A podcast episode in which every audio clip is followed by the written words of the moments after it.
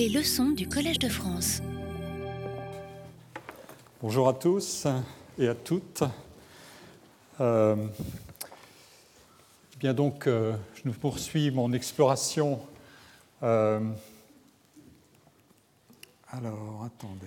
Voilà, je vous rappelle le plan général de ce cours, de cette, série de leçons et du cours. Euh, j'ai exploré d'abord euh, les dimensions expressives du travail, de la critique, de la dégradation du travail, et j'en viens maintenant à ce qui est la conception ordinaire, disons, du travail dans un monde réel où la contrainte est forte, c'est la valeur instrumentale du travail. Le travail contre un salaire. Et voilà. Donc je vais faire pivoter l'analyse vers cet univers éminemment relatif des transactions dont le travail fait normalement l'objet, euh, au lieu de considérer le travail à partir de sa valeur et, euh, et d'adopter le point de vue du travailleur en tant que producteur qui maîtrise ou ne maîtrise pas l'effectuation de son travail et qu'il se reconnaît ou non dans le résultat, je vais examiner le travail à partir de la relation d'échange et de marché. Euh, dans cette approche, le travail a donc d'abord une valeur instrumentale. Il permet de se procurer un salaire des biens et des services, et ce sont ces biens et services qui sont les sources euh, de la satisfaction à travers l'utilité qui est retirée de la consommation des biens supérieurs, pas des biens de nécessité, et du loisir. Euh, et donc ce que l'approche que j'ai examinée antérieurement devait minorer ou critiquer, c'était précisément la valeur de l'acte de consommation. Pour ceux d'entre vous qui étaient présents, vous vous en souvenez. Euh, ici, c'est l'inverse qui apparaît dans, cette approche. Le travail a un prix, il se négocie sur un marché dans des conditions d'égalité formelle. Euh, l'employeur achète la force de travail que lui vend librement un salarié, ou un indépendant engage son travail moyennant une espérance de gain et moyennant évidemment aussi des risques d'échec. Mais la situation, euh, entendue en termes de capacité d'agir et de choisir ou d'exercer des préférences et d'obtenir un résultat par la négociation et la transaction, est évidemment euh, davantage celle d'une inégalité réelle. Il existe des contraintes sur le comportement de chaque partie, euh, puisque l'employeur a la capacité de répartir et de diversifier ses risques, et qu'il en sait davantage sur l'emploi et les caractéristiques de l'emploi que le salarié candidat à l'emploi. Inversement, le salarié en sait davantage sur ses caractéristiques personnelles, euh, ses motivations, ses préférences et ses choix que ne le sait l'employeur. L'environnement général du marché agit de son côté pour faire varier à la hausse ou à la baisse le prix du marché du travail, notamment en fonction du chômage général et spécifique à l'activité considérée, des tensions au recrutement et de l'environnement euh, international. L'actualité nous en donne de surabondantes preuves.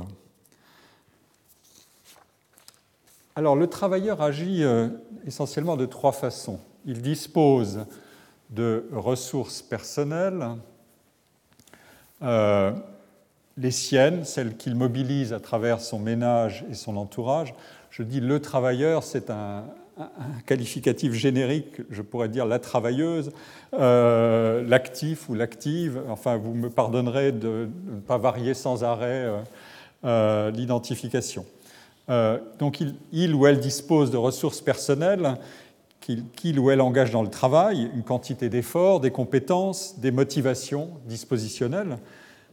Et donc, il ou elle est considéré comme un offreur de travail sur un marché et il attend le meilleur ajustement possible avec une demande de travail qui va lui arriver. deuxièmement, il exerce son activité non pas simplement en fonction d'une rémunération qui multiplie une quantité par une qualité, un temps de travail par une qualification, mais aussi à partir d'une évaluation des conditions de son travail et des qualités de l'emploi qu'il exerce. Ces qualités peuvent être positives ou négatives. Elles sont rarement l'une ou l'autre, elles sont souvent les deux.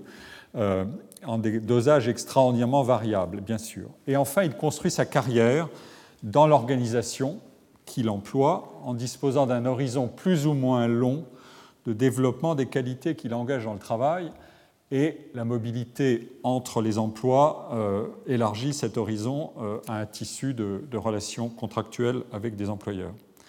Donc, ce que je voudrais faire apparaître, c'est premièrement que le travailleur, en quelque sorte, ici est d'abord vu comme un, consommateur, quand on adopte un point de vue statique et une hypothèse d'information relativement complète que détient l'individu sur ce qu'il est, sur ce qu'il vaut, sur ce que sont ses préférences et sur les emplois qu'il peut espérer obtenir sur le marché du travail.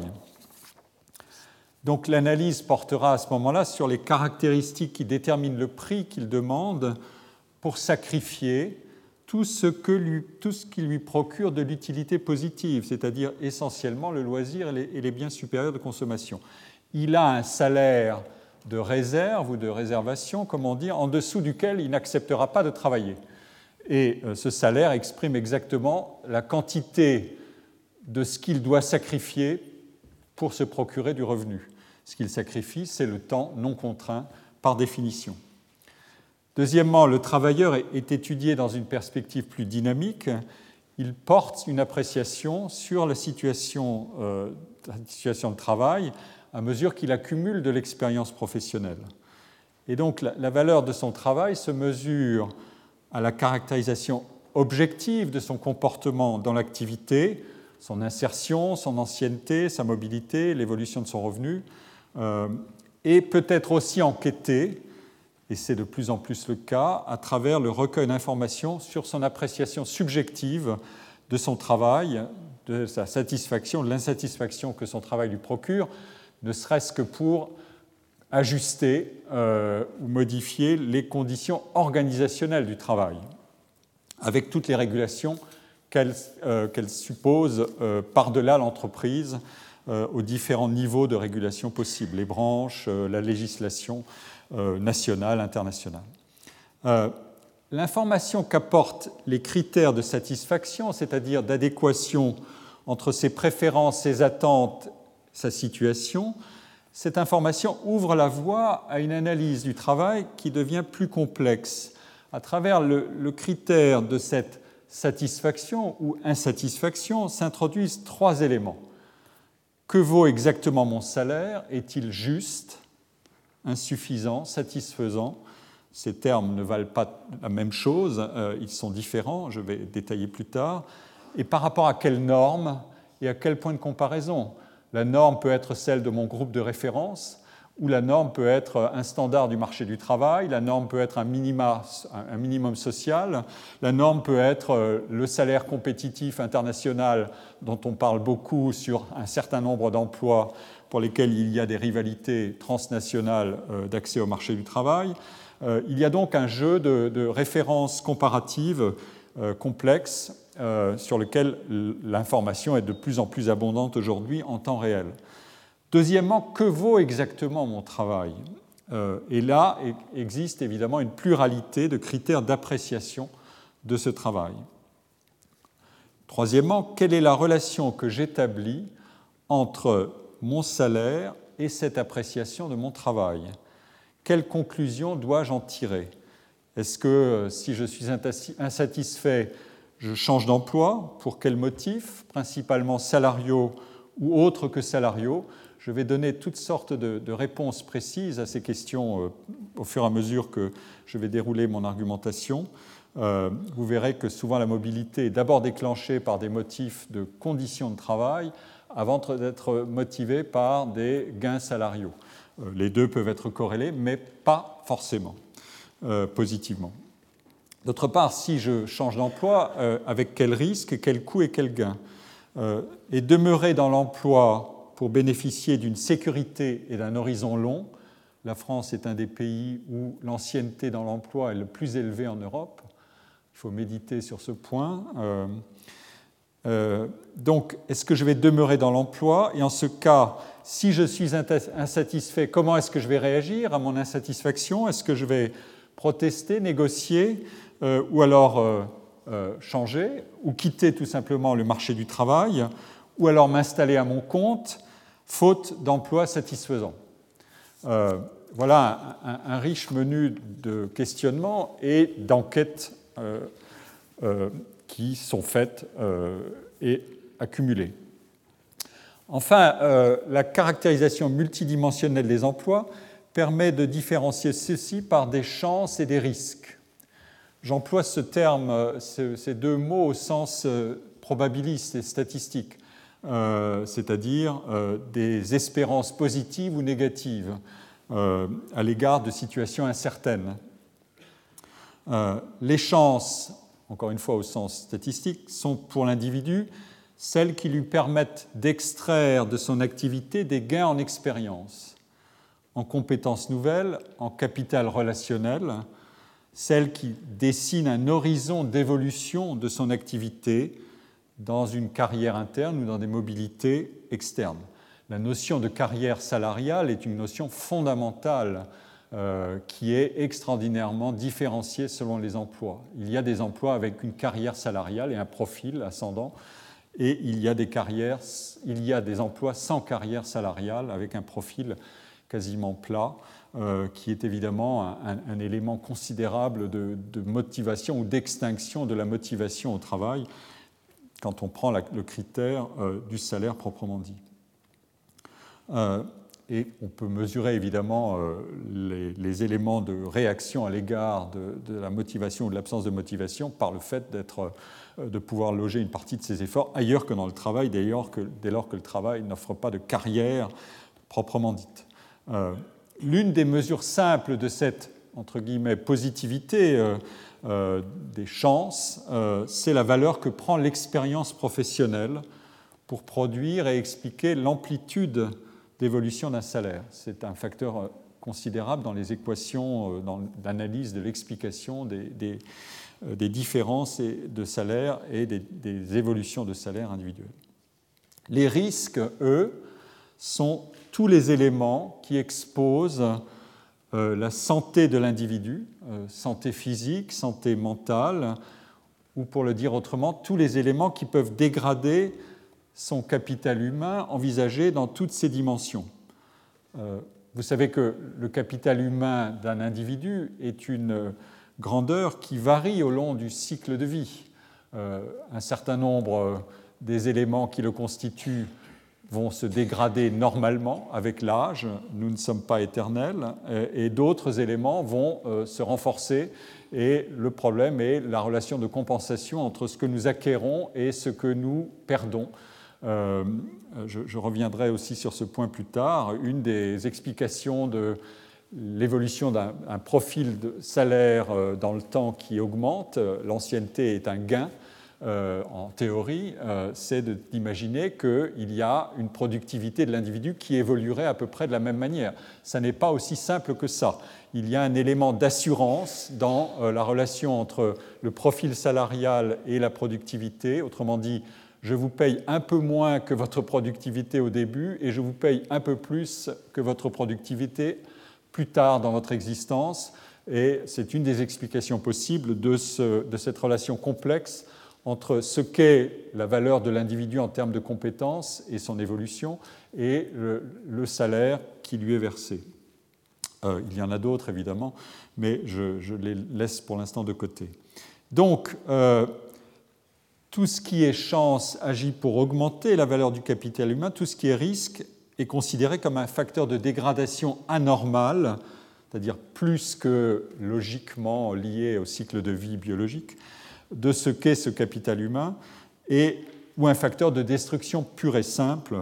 Euh, une des sources historiques de l'analyse euh, de la valeur du travail euh, et de la valeur des composantes du travail, c'est l'étude tout simplement des accidents du travail, euh, qui est le maximum possible de ce qui peut être dégradé dans le capital humain, l'accident avec ses degrés de gravité ou alors avec son issue fatale.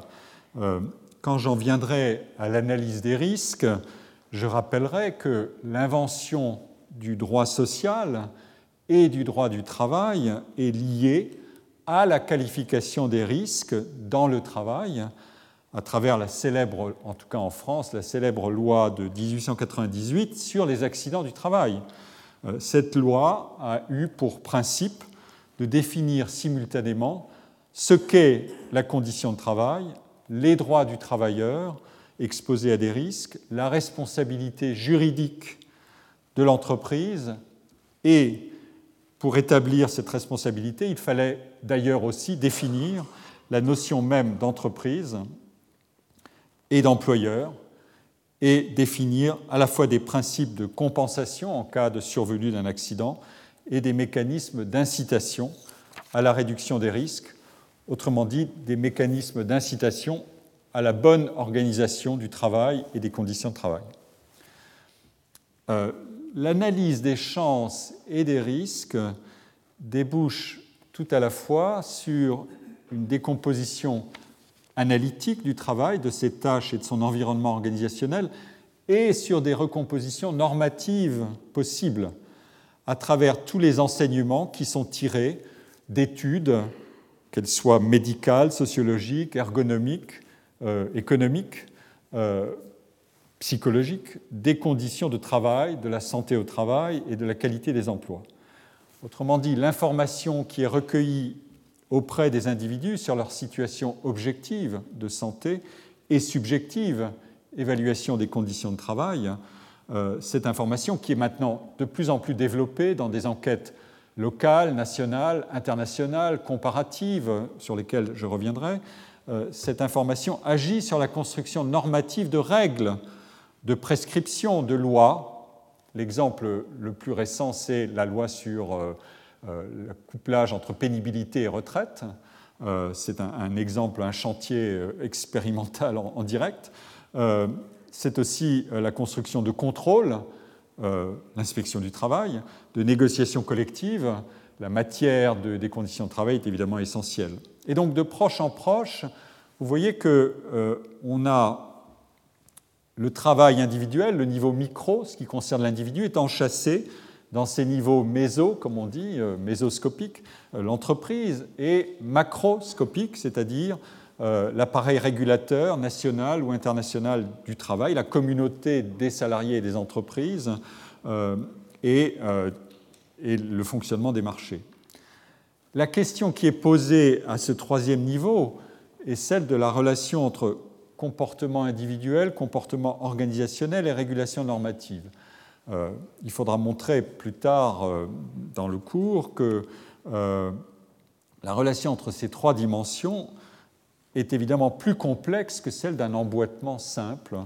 en effet, une des questions qui apparaît est celle de la régulation par les normes.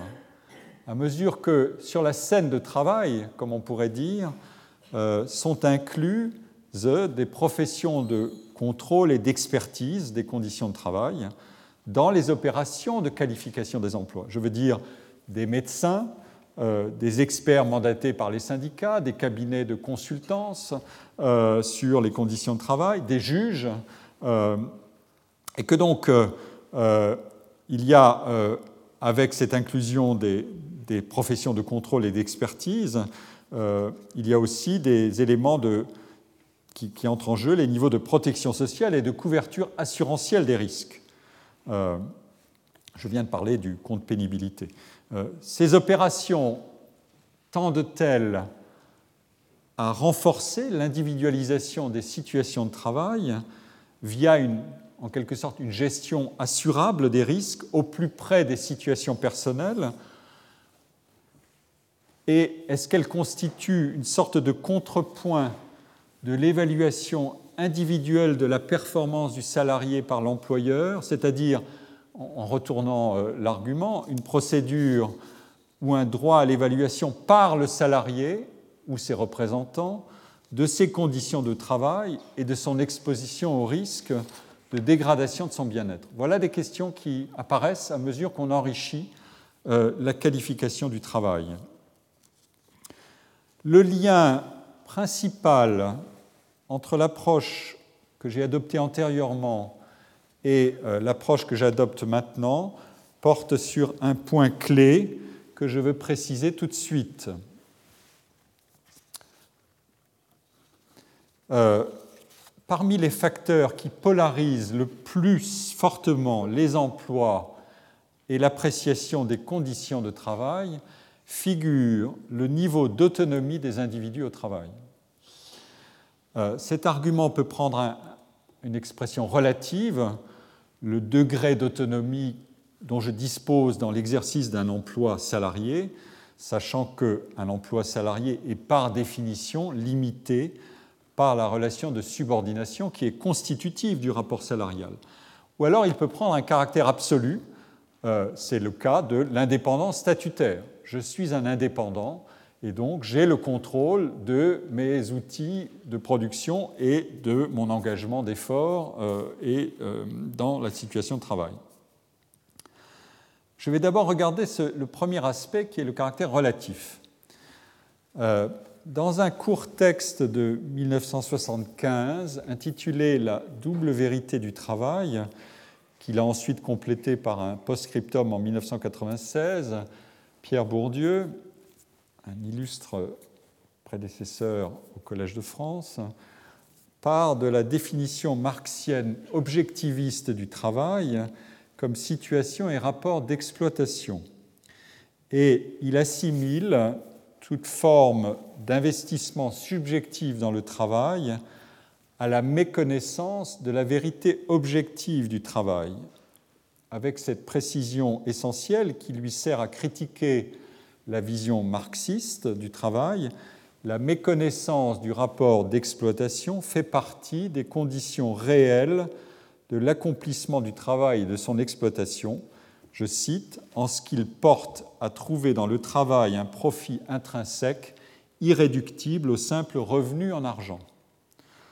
En d'autres termes, Bourdieu rappelle que la conception qu'a Marx du travail ouvrier, c'est-à-dire une conception du travail comme absolument, radicalement et continuellement aliénant, ne s'applique en réalité qu'à certaines conditions que Marx lui-même a décrites comme des conditions exceptionnelles, euh, des conditions à réaliser, par exemple, dans le modèle marxien, pour qu'il y ait une mobilité parfaite de la main-d'œuvre, c'est-à-dire une interchangeabilité parfaite des travailleurs. Dans ce cas, il faut réduire le travail à son expression minimaliste et le dépouiller de toutes ses qualités, n'en faire plus qu'une quantité et une quantité de travail euh, est évidemment euh, un aspect qui euh, délie complètement le travail de toute espèce d'investissement en sens que pourrait avoir le, travailleur à l'égard d'une qualité. Donc il faut supposer une indifférence de l'ouvrier à l'égard du contenu de son travail, la réduction poussée le, plus loin possible du travail à du travail simple dans tous les domaines de la production et l'abandon par tous les travailleurs de tous les préjugés, dit Marx, de vocation professionnelle. Autrement dit, le travail peut être plus qu'une contrainte, il peut être une forme d'investissement, un appel, vocation, vocaré. Voilà des conditions euh, exceptionnelles euh, qui, euh, dit Marx, sont, sont, réalisées et qui, euh, quand il y a égalité parfaite des taux de profit ou nécessité d'égalité parfaite des taux de profit sur le marché du travail. Or, Bourdieu critique cette conception en s'appuyant sur des observations qu'il a faites du travail en Algérie et pour rappeler que ces conditions, euh, qui sont donc d'exténuation pure et simple des qualités du travail, sont très rarement réalisées, que cette situation limite dans laquelle le travailleur n'attend de son travail que son salaire euh, est souvent vécue, dit Bourdieu, comme je l'ai observé en Algérie, comme profondément anormal. Euh, Robert Blauner, un sociologue américain qui est l'auteur d'une d'un remarquable travail d'enquête sociologique comparative sur les mondes du travail ouvrier dans les années 50 et 60. Euh, en sociologie, nous avons la particularité de pouvoir nous référer à à des travaux qui ont plus de deux ans d'âge ou de six mois d'âge, contrairement à d'autres disciplines, pour continuer à les admirer et en tirer un certain nombre de leçons. Je ne sais pas si c'est une caractéristique d'immaturité scientifique. En tout cas, euh, les leçons sont importantes et je, suis toujours heureux de, euh, de, saluer des travaux euh, qui continuent à être des références utiles. je ferme ma parenthèse. Donc, Robert Blauner a enquêté sur les mondes du travail ouvrier dans les années 50 et 60. Le livre qui en est issu s'appelle Alienation and Freedom. Il a été publié en 64.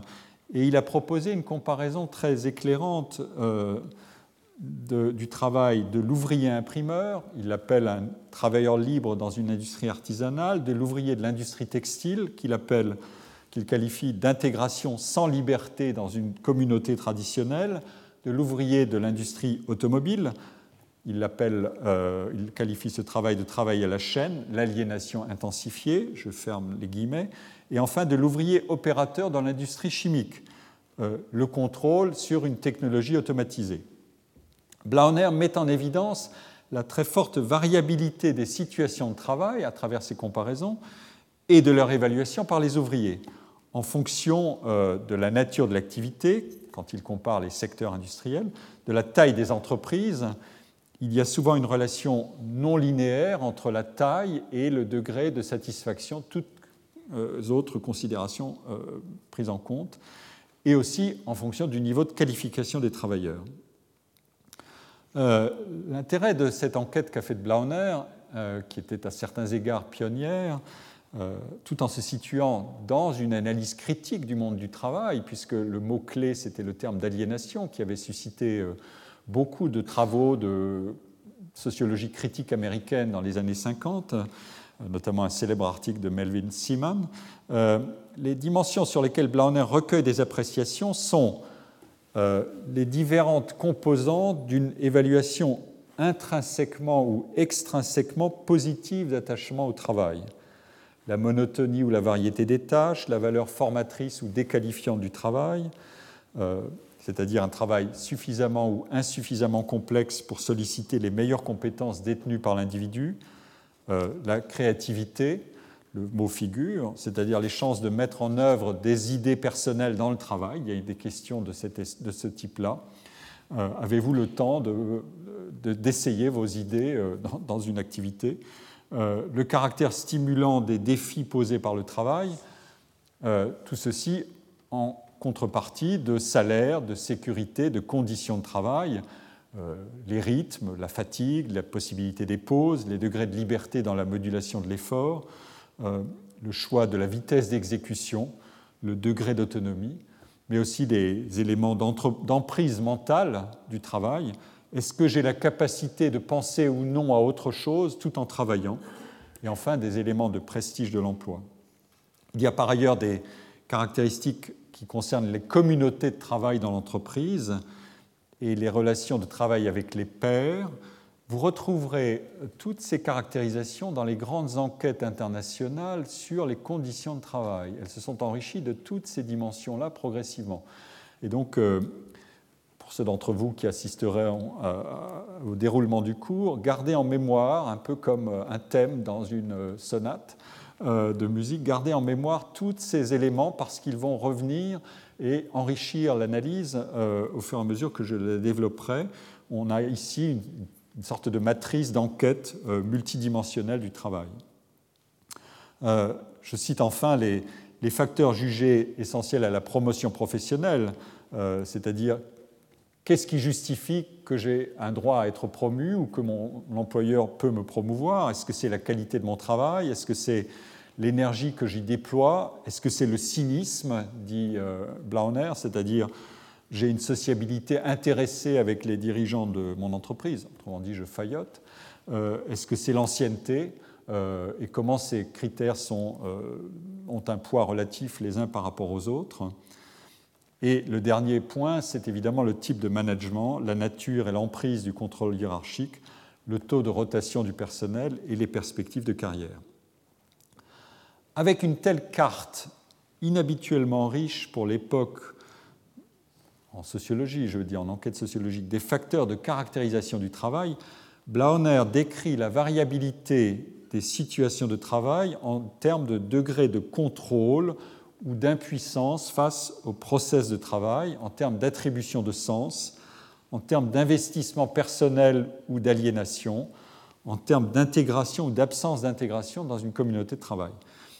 Eh bien, de ce grand classique au demeurant bien connu euh, de nous autres spécialistes euh, en sociologie du travail, je veux retenir ici ceci que je veux mettre en résonance avec l'argument euh, de Marx redoublé par Bourdieu. la théorie de l'aliénation, dit Blauner, ignore une bonne partie des complexités et des subtilités socio-psychologiques qui conduisent l'individu à attribuer du sens à son travail. La théorie de l'aliénation ignore notamment ce que Blauner appelle l'ambivalence ou la bipolarité ou la double face du travail. Bourdieu parle de double vérité du travail. Hormis certains cas limites, dit Blauner, rien n'est jamais absolument ou constamment déplaisant dans le travail, même dans les situations difficiles. Blauner, par ses comparaisons entre différents secteurs et différentes catégories d'ouvriers, montre à quel point les situations de travail varient et sont appréciées différemment, ce qui conduit évidemment à recuser une, cotation monodimensionnelle de tout travail à partir de sa forme la plus simple et la plus réductrice. Euh, une des entreprises de l'analyse marxienne était de réduire le travail complexe à un multiple du travail simple. Mais Blauner traite aussi de l'environnement de travail, les relations, la sociabilité dans et hors de l'entreprise. Et il traite de la multiplication des caractéristiques fonctionnelles et identitaires qui sont associées au travail. Le travail est évidemment générateur de statut, de droits, de protection, euh, pour soi et à l'égard de son groupe de référence, de sa famille, euh, de sa communauté. Il suffit pour le comprendre de faire allusion euh, et référence à l'expérience du chômage, qui est une mise à nu euh, progressive avec des privations cumulatives de ses attributs identitaires et socio-économiques, au-delà de la simple question de la perte de revenus, à mesure que la situation de chômage se prolonge et devient stigmatisante autant que déclassante ou auto-dévalorisante. Euh, je reviendrai sur ces questions plus tard.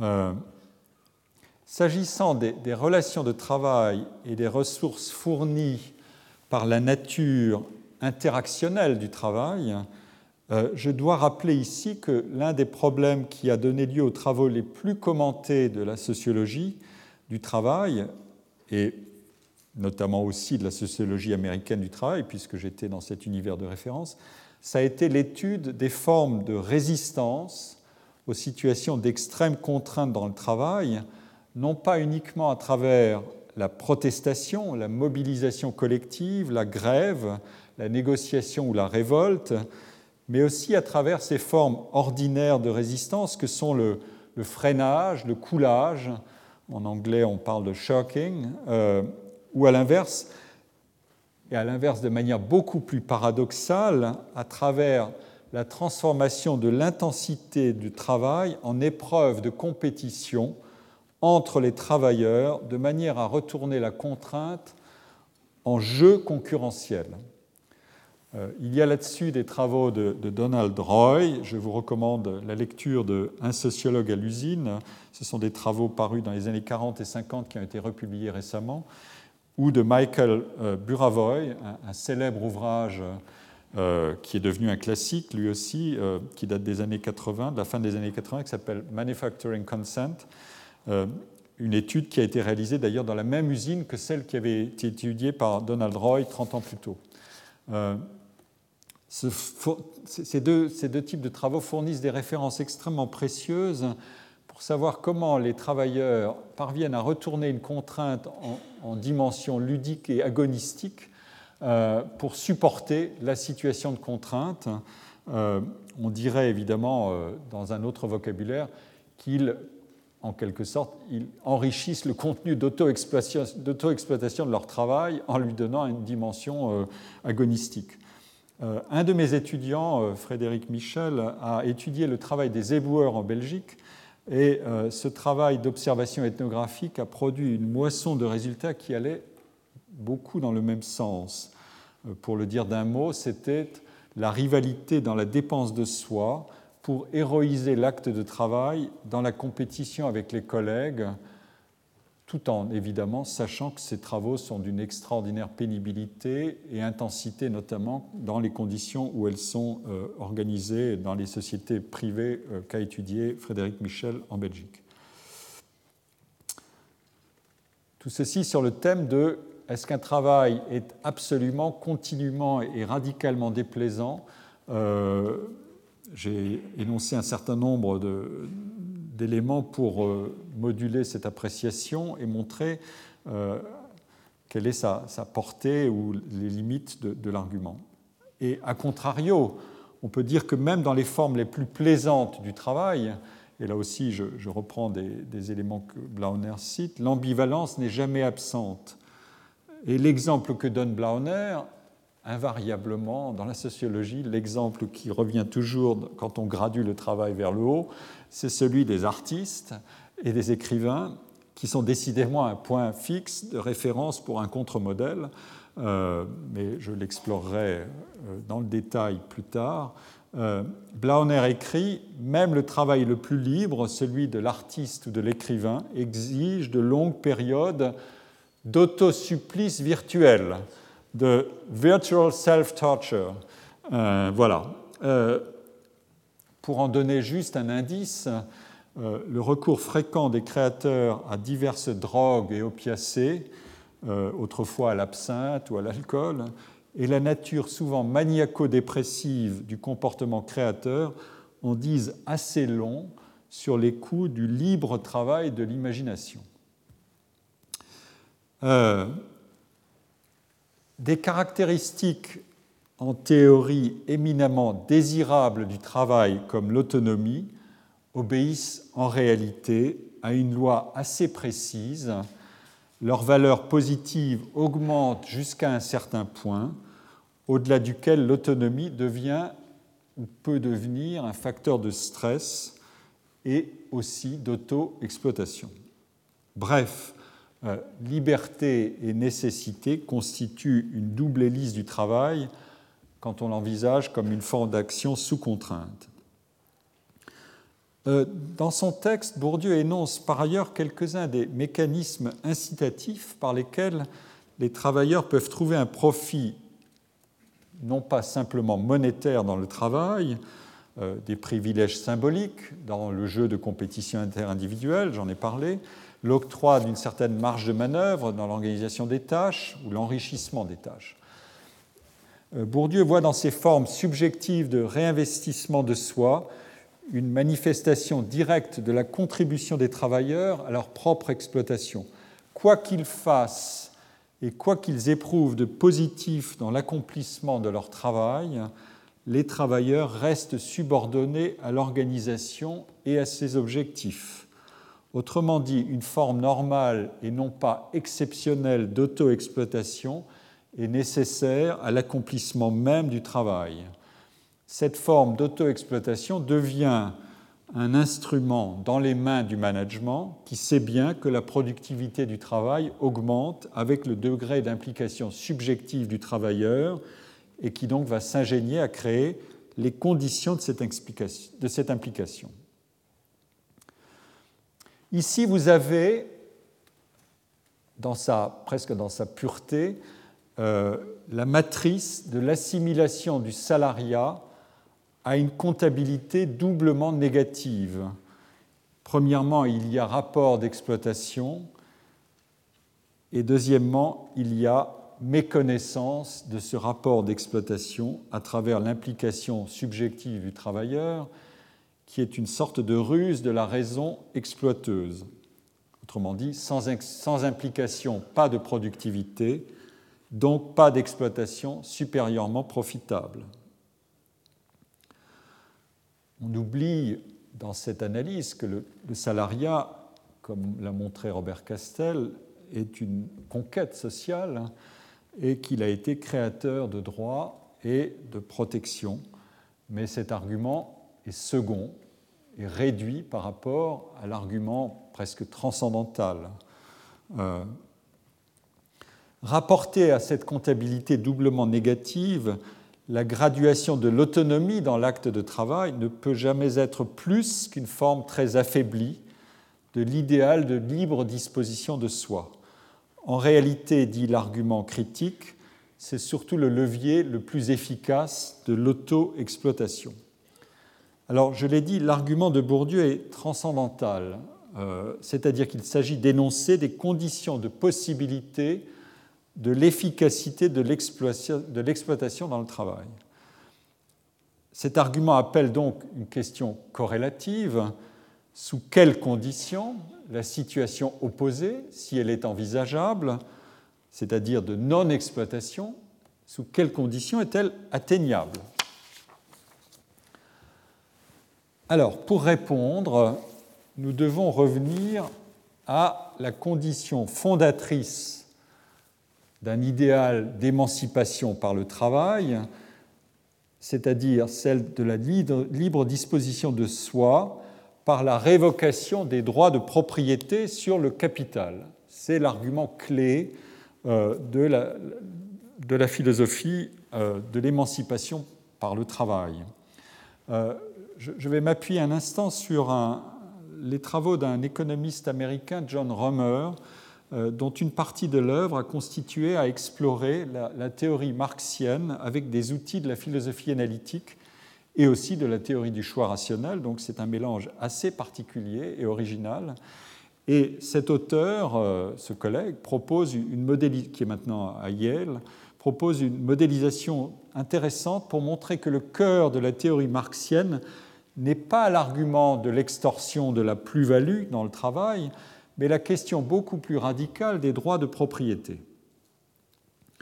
Euh, John Romer rappelle le socle de la théorie de la valeur travail et de l'exploitation par appropriation de la plus-value. Le travailleur est exploité si le travail contenu dans le salaire qui lui est versé pour se procurer des biens et des services qui sont nécessaires à la reproduction de sa force de travail. Donc si ce travail est en quantité inférieure à celle qu'il engage dans son travail productif. Autrement dit, il ne reçoit pas la compensation salariale de tout ce qu'il dépense en énergie productive. Et la différence va au détenteur des moyens de production, celui qui possède et qui procure le capital nécessaire à la production. Le travailleur n'a pas le choix parce qu'il ne peut pas accéder à des moyens de production qui sont nécessaires pour se procurer les biens de consommation dans des conditions plus favorables. Autrement dit, davantage de biens pour la même quantité de travail. Dans ce modèle de base, c'est donc l'inégalité dans la répartition des moyens de production qui agit. Le détenteur du capital emploie ceux qui ne possèdent pas de capital, mais seulement du travail à vendre. Cette répartition des droits de propriété en faveur du détenteur du capital donne lieu à 1. La production d'un surplus au-delà des besoins de subsistance à couvrir par la reproduction de la force de travail, c'est l'accumulation. 2. À une situation d'exploitation, puisque certains agents dépensent plus de travail qu'il n'en est contenu dans les biens qu'ils consomment et que d'autres en dépensent moins que ce que contient leur consommation, c'est les employeurs. 3. Donc, à des classes d'agents, les uns étant employeurs, d'autres louant leur travail et d'autres travaillant pour eux-mêmes en tout cas dans une économie d'autosubsistance. Mais qu'arrive-t-il donc, et c'est ça mon point, si les conditions initiales qui ont donné lieu à cette situation sont modifiées et ne sont plus celles d'une appropriation des terres et du capital par certains à travers la clôture, le pillage, ce sont les conditions initiales de la formation de la classe des entrepreneurs, euh, selon Marx, euh, qui a décrit ainsi les conditions de formation d'un groupe de détenteurs du capital. Supposons, dit Romer, que nous puissions inventer un capitalisme propre dans lequel les inégalités dans la propriété du capital ne, ne seraient engendrées que par des différences d'intensité dans l'effort de travail entre les individus, par des différences de compétences acquises, par des comportements plus ou moins développés de prise de risque et par un facteur aléatoire, la chance euh, ou le hasard, qui, comme on sait, sourit beaucoup aux audacieux en théorie. Euh, dans ce cas, la structure de classe qui s'ensuivrait et les situations d'inégalité économique et de détention des moyens de production, c'est-à-dire du capital, par certains individus, est-ce que cette, euh, cette structure et ces situations d'inégalité seraient illégitimes dès lors qu'elle serait entièrement due à une accumulation basée sur les facteurs que je viens d'énumérer.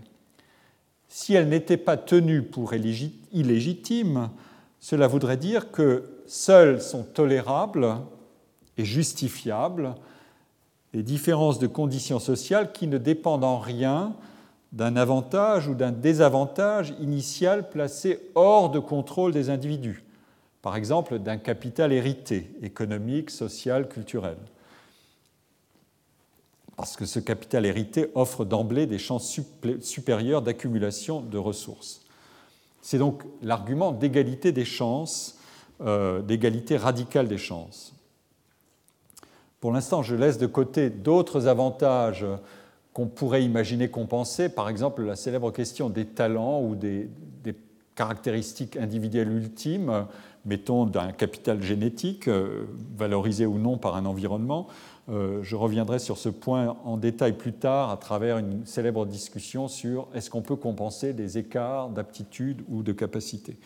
Euh, mais ce que je veux souligner, c'est que le point essentiel de John Romer, c'est de dire la théorie de l'extorsion de la plus-value dans le travail, c'est un argument contourné pour aborder un problème beaucoup plus décisif, qui est l'équité d'un système de propriété permettant la détention privée de ressources productives, du travail, des efforts, des qualités individuelles, euh, du capital acquis, et euh, ces ressources seraient différentiellement engagées par les individus dans un système social et économique euh, et ce serait justifiable dès lors qu'il n'y aurait pas d'avantage initial exorbitant de certains sur d'autres.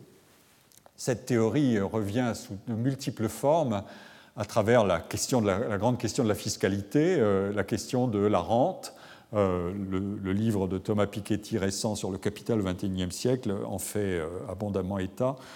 C'est une question récurrente, évidemment. C'est jusqu'où peut-on placer des individus sur une ligne de départ à peu près semblable?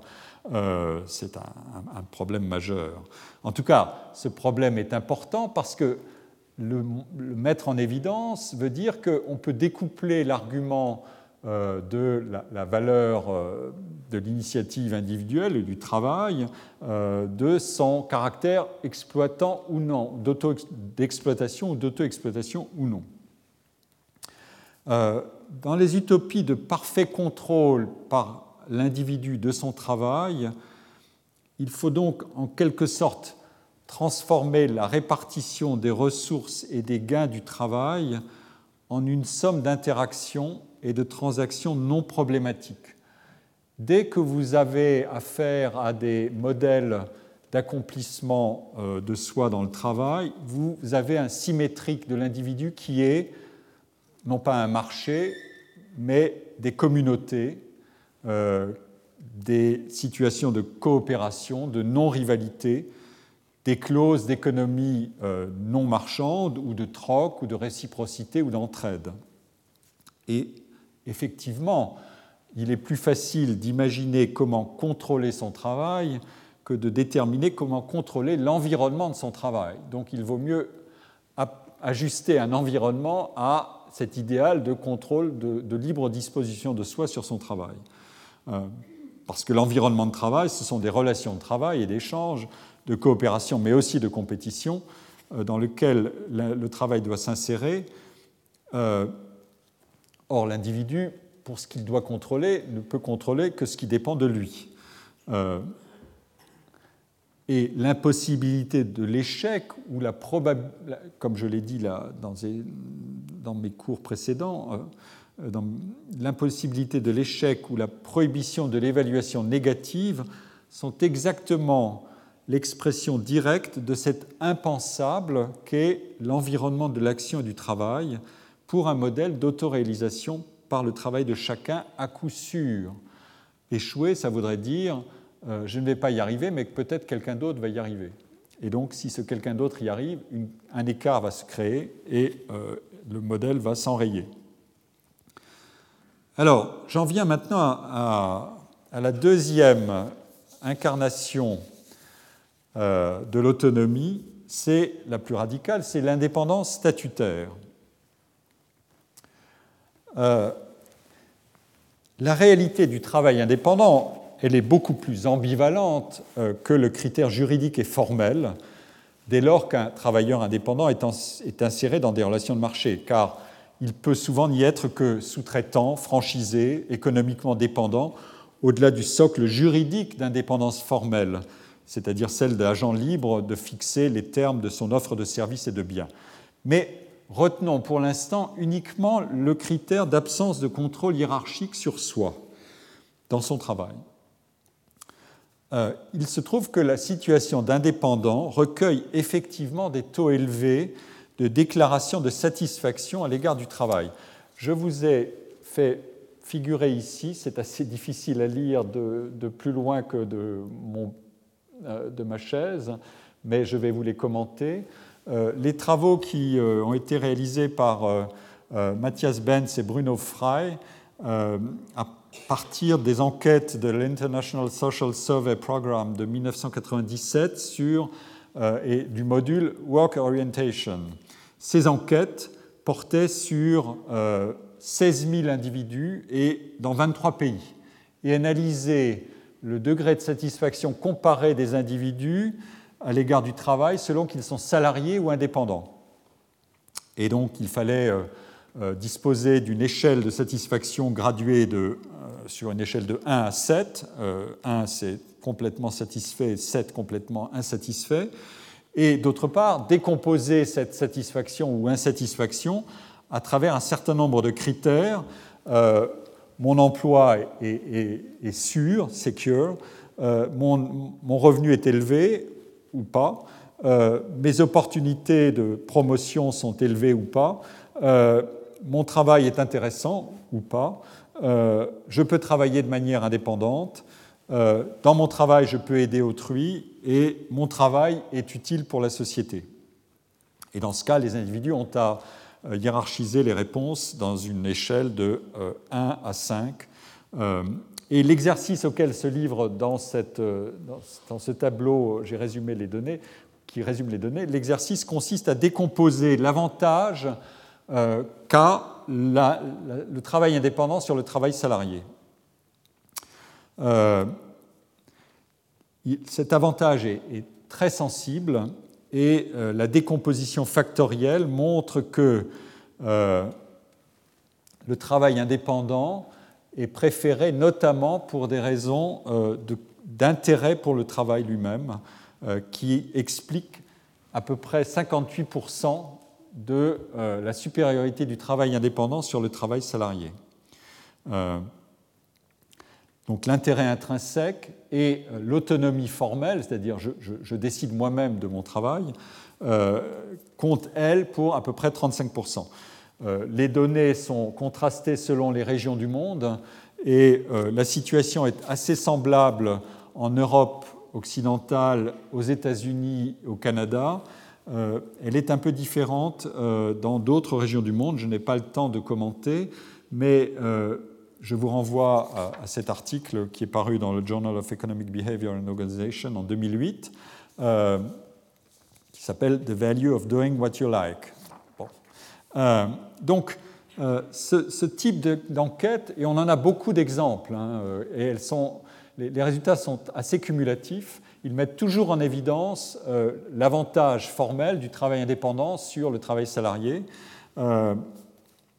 Et ce type d'étude donc sur la satisfaction procurée par l'indépendance, autrement dit la valeur déclarée supérieure d'une certaine forme de travail, permet de contraster euh, deux analyses. L'analyse instrumentale de ce que procure le travail, le travail en vue d'une fin, le revenu, et l'analyse procédurale du travail, autrement dit, celle qui accorde de l'importance à la manière dont on va atteindre un but. Le but n'est jamais entièrement oublié, heureusement, euh, il faut quand même se procurer du revenu, quoi qu'il arrive, mais de quelle manière euh, Et donc, l'analyse procédurale s'intéresse à la manière. Et autrement dit, premièrement, je ne travaille pas à n'importe quel prix, ça c'est, euh, j'ai un revenu, mais mon revenu, je, dois le fixer, et, je ne sacrifie pas mon temps et mes qualités, mes capacités à n'importe quel prix. J'ai un prix, euh, en quelque sorte, euh, j'ai un salaire de réserve. Mais deuxièmement, je n'accepte pas n'importe quel type de travail pour le prix en question. Ça, c'est l'approche numéro 2. Donc la, la, première approche s'en tient à la valeur monétaire du travail, mais la seconde indique que les individus se soucient de bien d'autres choses dans le travail, comme le cas des indépendants le montre. Donc je reste dans le cadre de cette analyse de l'indépendance et de son prix. Les deux approches que je viens de mentionner ont un point de contact essentiel. Il est possible de quantifier la valeur de ce que les individus sont prêts à sacrifier pour obtenir les qualités du travail qu'ils préfèrent. Euh, l'analyse de la satisfaction supérieure procurée par un travail indépendant peut se mesurer par le niveau de sacrifice pécuniaire qui est consenti. Je reviendrai assez longuement sur ce point euh, la semaine prochaine. Cet argument s'appelle l'argument bien connu de ce qu'on appelle les différentiels compensateurs. Autrement dit, j'obtiens des qualités de travail plus désirables qui sont mieux accordées à mes préférences et objectivement plus agréables en échange d'un moindre gain monétaire. Toutes choses égales par ailleurs. Ça, c'est une précision importante, c'est-à-dire un niveau de qualification donné, notamment. Euh, dans une étude comparée des revenus des indépendants et des salariés américains dans les années 80, euh, Hamilton, dans un article de 2000, a évalué les gains extra-monétaires d'un travail indépendant. Ces gains non monétaires, enfin ces gains entre guillemets, vous allez voir, euh, sont calculés comme la différence entre ce que les individus obtiennent par le travail indépendant et ce que les individus dotés de caractéristiques identiques ou comparables obtiennent dans un travail salarié les travailleurs indépendants ont un revenu qui est plus faible au début et qui demeure, euh, en calcul médian, inférieur même après 10 ans d'activité. Et la pénalité monétaire est de 35%. Elle exprime, si on veut, la gratification non monétaire que procure un travail indépendant. Évidemment, vous pourriez me dire, mais euh, ceux qui choisissent le travail indépendant n'ont peut-être pas les caractéristiques euh, exactement comparables à celles du salarié. Et là, il faut pratiquer un contrôle euh, assez fin sur ce qu'on appelle le biais d'autosélection. Euh, après contrôle, on obtient ce type de résultat. Et donc, pour conclure ce point concernant l'indépendance, l'analyse de la satisfaction que peut procurer le travail euh, me conduit à répondre à une question simple ou à poser une question simple. Si l'indépendance est si désirable, pourquoi donc le nombre de travailleurs indépendants n'est-il pas plus grand? Euh, Vous savez qu'en France, ce nombre a diminué quasi continuellement durant tout le siècle dernier jusqu'à atteindre un point bas. Euh, voilà, une table qui est extraite euh, de statistiques de l'INSEE sur euh, l'évolution des courbes. Euh, le nombre total de salariés figure en, noir et vous voyez qu'il augmente avec le temps. le nombre total de non-salariés figure en, couleur grise et il diminue avec le temps, mais il se stabilise à partir du milieu des années 90. Et puis vous avez une décomposition des non-salariés euh, par type de secteur. Euh, l'information est très importante parce que euh, c'est le, le non-salariat agricole qui a contribué le plus à la diminution de l'indépendance, du nombre des indépendants en France. Mais on a aussi des, variations dans la, construction, c'est la, ligne rouge, et dans l'industrie. Euh, cette, tendance séculaire, euh, évidemment, donne la mesure de ce qu'est euh, l'expansion du salariat et de ce que représentait l'expansion du salariat. je dois, je crois, la montre m'indique que je dois conclure ici et suspendre la démonstration. je vous donnerai, je vous donne les, les réponses rapidement pourquoi donc pas plus d'indépendants Premièrement, la construction sociale, euh, la construction de la protection sociale des salariés a procuré un avantage très, très important. Euh, Maintenant, les indépendants disposent de protection sociale qui commence à se rapprocher, euh, je veux dire assurance maladie, retraite, etc. Mais le risque d'activité, lui, n'est pas compensé du tout. Autrement dit, il n'y a pas d'assurance chômage des indépendants. Euh, deuxièmement, la variabilité des revenus est beaucoup plus forte chez les indépendants et enclenche la question de l'attitude à l'égard du risque. Le fait que les indépendants soient plus souvent fils d'indépendants ou filles d'indépendants montre que l'attitude à l'égard du risque a d'ailleurs une composante de socialisation initiale Et troisièmement, l'accès à l'indépendance est évidemment lié à la mobilisation d'un capital initial, de crédit bancaire. Euh, c'est toute l'aventure des jeunes entrepreneurs. Euh, et il y a évidemment un effet de sélection par les ressources et par l'accès aux ressources qui existent. Mais une, quatrième explication est, plus intéressante, mais je ne pourrais pas vous la donner aujourd'hui, donc je vous laisse sur euh, un suspense relatif que vous voudrez bien tolérer sans trop d'insatisfaction jusqu'à la semaine prochaine. Je vous remercie de votre attention. Retrouvez tous les contenus du Collège de France sur www.colège-2-france.fr.